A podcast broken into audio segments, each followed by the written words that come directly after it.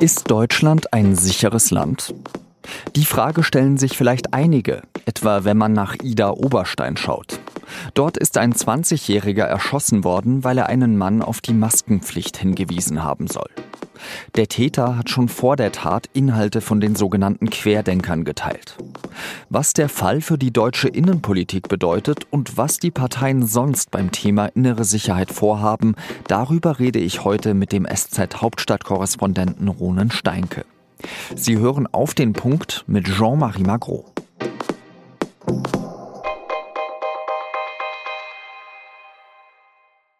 Ja, traurig. Einfach nur traurig.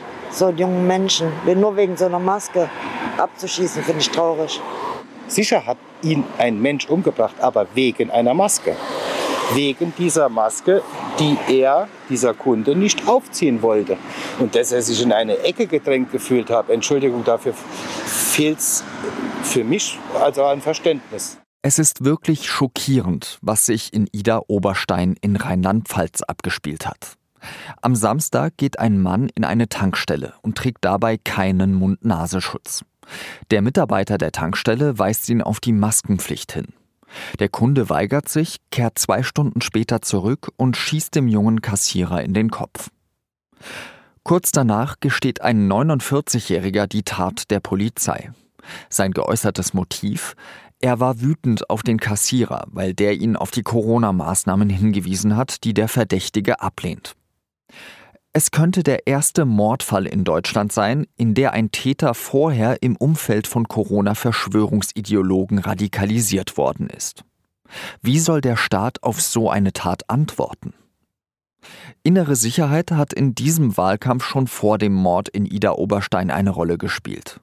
Von den Kanzlerkandidierenden betont am stärksten Armin Laschet von der Union das Thema. Hier zum Beispiel im dritten TV-Triell bei Pro7 und Sat1. Wir merken, dass wir wieder terroristische Bedrohungen haben und wir müssen alles tun, mit Klarheit ein sicheres Land zu werden. Und das ist mein Ziel als Bundeskanzler. Ob Laschet damit eine spezielle Bedrohung, zum Beispiel Rechtsextreme, Islamisten, Linksextremisten oder andere meint, sagt er hier nicht. Auch der Antisemitismus bleibt ein Thema in Deutschland. Vergangene Woche hat die Polizei in Hagen etwa einen 16-Jährigen festgenommen, weil er einen Anschlag auf die dortige Synagoge geplant haben soll. Wie sind die Parteien beim Thema innere Sicherheit in diesem Bundestagswahlkampf aufgestellt? Über dies und mehr spreche ich mit meinem Kollegen aus dem Berliner Büro der SZ, Ronen Steinke. Ronen, was bedeutet denn der Fall in Ida Oberstein für die innere Sicherheit in Deutschland? Das ist zunächst mal eine natürlich erschütternde Tat, die einen traurig, die einen auch wütend machen muss. Und es ist eine, die sehr stark die Frage aufwirft, ob wir eine neue Stufe der Eskalation haben in der ja, Querdenker, Corona-Leugner, Verschwörungsszene. Ist das wieder so ein Beispiel, dass aus Worten Taten folgen? Wir sehen, dass die Narrative, die in der Verschwörungsszene gesponnen werden, natürlich als Legitimation für solche Taten dienen können. Also diese Rede davon, wir in Deutschland seien unterdrückt, da gäbe es irgendwie eine Elite, die uns ähm, ja letztlich klein machen will, die schafft natürlich eine Rechtfertigung dafür, dass man das Recht in die eigene Hand nimmt. Das zeigt sich immer wieder bei Anschlägen, etwa auch in Halle, bei dem Anschlag auf die Synagoge dort vor zwei Jahren, wo es auch sehr viel um Verschwörungsideologien ging, dass solche Narrative letztlich die geistige Munition sind für Täter. Weiß man denn, ob der Mann den Sicherheitsbehörden bekannt war? Der Täter war den Sicherheitsbehörden wohl weitgehend unbekannt. Es ist auch eine große Menge an Menschen, die sich da an Protesten oder die sich an radikaler Kritik der Corona-Politik beteiligen. Und der Verfassungsschutz zum Beispiel ist erst seit wenigen Monaten dabei, diese Szene ins Visier zu nehmen. Also da ähm, ist vieles noch gar nicht auf dem Schirm der, der Nachrichtendienste. Insofern ist das nicht unbedingt ein Versagen, sondern ein Zeichen dafür, wie neu dieses Phänomen noch immer ist. Das äh, wollte ich dich nämlich fragen. Also wir kennen ja von den Diskussionen der vergangenen Jahren Rechtsextremismus, Linksextremismus, Islamismus, Antisemitismus. Müssen wir, also passen diese Querdenker und die Leute, die sich da vor allem darin radikalisieren, dort überhaupt in irgendein Gefäß, das bereits vorhanden ist? Oder müssen sich da eben die Nachrichtendienste und äh, andere Sicherheitsbehörden da völlig neu drauf einstellen? Ja, das ist sehr interessant. Ich bin der Meinung, das passt nicht in ein bisheriges Gefäß. Es gibt manche, die sagen, wieso, das ist doch einfach Rechtsextremismus, wenn man mal anguckt, was für antisemitische, teilweise auch rassistische Erzählungen äh, von Querdenkern verbreitet werden. Aber ich meine, es gibt einen entscheidenden Unterschied. Der klassische Rechtsextremismus hat ein politisches Programm, was antidemokratisch ist. Die Querdenker hingegen verfolgen nicht gemeinsam eine Vision, wie ein Staat funktionieren sollte, sondern sie verfolgen letztlich einem Glauben an bestimmte Fakten, die sie für richtig halten. Zum Beispiel, das Virus sei in Wahrheit nur eine Lüge. Zum Beispiel, die Bundesregierung würde daran arbeiten, hier eine Diktatur zu errichten. Es ist so, wenn diese Fakten zuträfen, dann wäre die Kritik, die die Querdenker daraus ableiten, ja noch gar nicht mal abwegig. Also dann wäre der Protest ja auch absolut berechtigt. Insofern streiten wir Demokraten mit den Querdenkern weniger um eine Ideologie, als ich würde sagen, um die richtigen faktischen Prämissen. Und das ist etwas Neues für den Verfassungsschutz. Das ist nicht dasselbe wie klassische extremistische Milieus. Wir hatten in den letzten Jahren äh, Mordserien. Wir hatten zum Beispiel auch den Anschlag auf Walter Lübcke, der erschossen wurde. Äh, wir hatten Vorfälle, du hast es angesprochen, in Halle, in Hanau. Leben wir denn in Deutschland eigentlich in einem sicheren Land? Deutschland ist ein sicheres Land, sicherer als Frankreich, sicherer als Russland, allemal als die USA. Und die gute Nachricht ist, Deutschland ist in den vergangenen Jahren auch sicherer geworden. Aber es gibt nie den Moment, wo man sich da zufrieden zurücklehnen könnte, sondern jeder Mord, jede einzelne Gewalttat ist eine zu viel. Und deswegen hat es überhaupt keinen, keinen Grund, sich da zu entspannen und zu sagen, ähm, man ist mit weniger Dringlichkeit daran, den neuen Phänomenen ähm, entgegenzutreten. Die neuen Phänomene, die einem besonders Sorge machen müssen, zurzeit sind vor allem Hasskriminalität, also Aggression, die dazu dient, einzelne Menschen aus der Gesellschaft auszuschließen, sozusagen ihnen zu zeigen, sie gehören nicht dazu. Seien es Leute mit einer Migrationsgeschichte, seien es Leute, die auf andere Weise irgendwie nicht in eine Norm hineinpassen.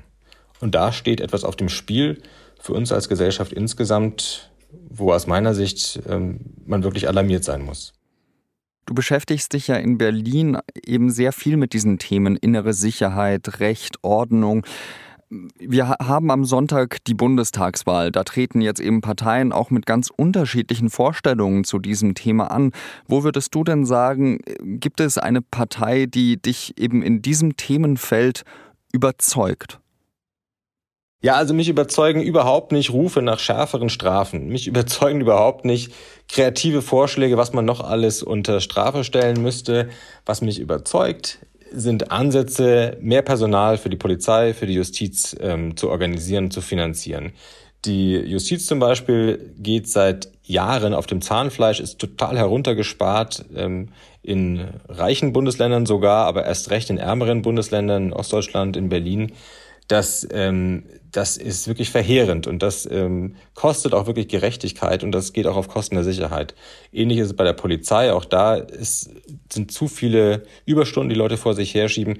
Also ich glaube, eine Sicherheitspolitik, die es ernst meint, die sich sicher auch etwas kosten lässt, das ist die, mit der man ähm, besser fahren würde.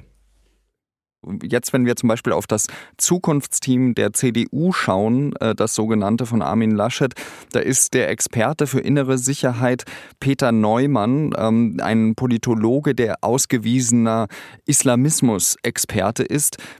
Ist das vielleicht äh, ja, ein, eine falsch gesetzte Priorität oder ist das genau richtig für die nächsten vier Jahre? Also ich möchte Herrn Laschet da keine äh, Wahlkampftipps geben, das ist gar nicht meine Rolle, aber es ist schon bemerkenswert, wenn man sich mal überlegt, was für eine zentrale Rolle eigentlich die innere Sicherheit für die Union immer gespielt hat.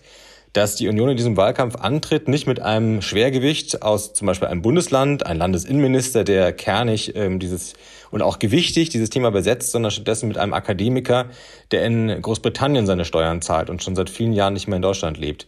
Das, ähm, glaube ich, wäre einem anderen Unionskanzlerkandidaten, einem Edmund Stoiber und ähm, äh, früheren nicht passiert. Dann bedanke ich mich ganz herzlich für deine Einschätzung, lieber Ronen, und äh, dann wünsche ich dir noch ein paar ähm, ja, ruhigere Stunden ähm, und äh, denke aber, dass du die nicht so richtig haben wirst, weil äh, vor allem Ida Oberstein äh, ja noch weiteres an Recherche benötigt. So ist es, lieber Jean. Vielen Dank.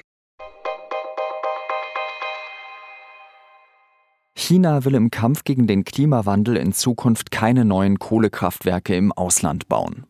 Das hat der chinesische Präsident Xi Jinping vor der UN-Vollversammlung angekündigt. Sein Land werde andere Entwicklungsländer bei der Entwicklung grüner und kohlenstoffarmer Energien stärker unterstützen, sagte Xi weiter. Auch Südkorea und Japan haben davor schon ähnliche Ankündigungen gemacht. Wer nicht gegen Covid-19 geimpft ist und in Quarantäne muss, erhält spätestens ab dem 1. November keinen Lohnersatz mehr. Darauf haben sich die Gesundheitsminister von Bund und Ländern verständigt. Eine Fortzahlung wäre unsolidarisch. Das hat der Vorsitzende der Konferenz, der bayerische Gesundheitsminister Klaus Hollitschek von der CSU gesagt. Bundesgesundheitsminister Jens Spahn sagt, bis November habe jeder die Chance zur Zweitimpfung gehabt. Wer sich nicht impfen lassen wolle, dem müsse klar sein, dass dann eben auch die Verantwortung kommt, finanzielle Folgen zu tragen, so der CDU-Politiker.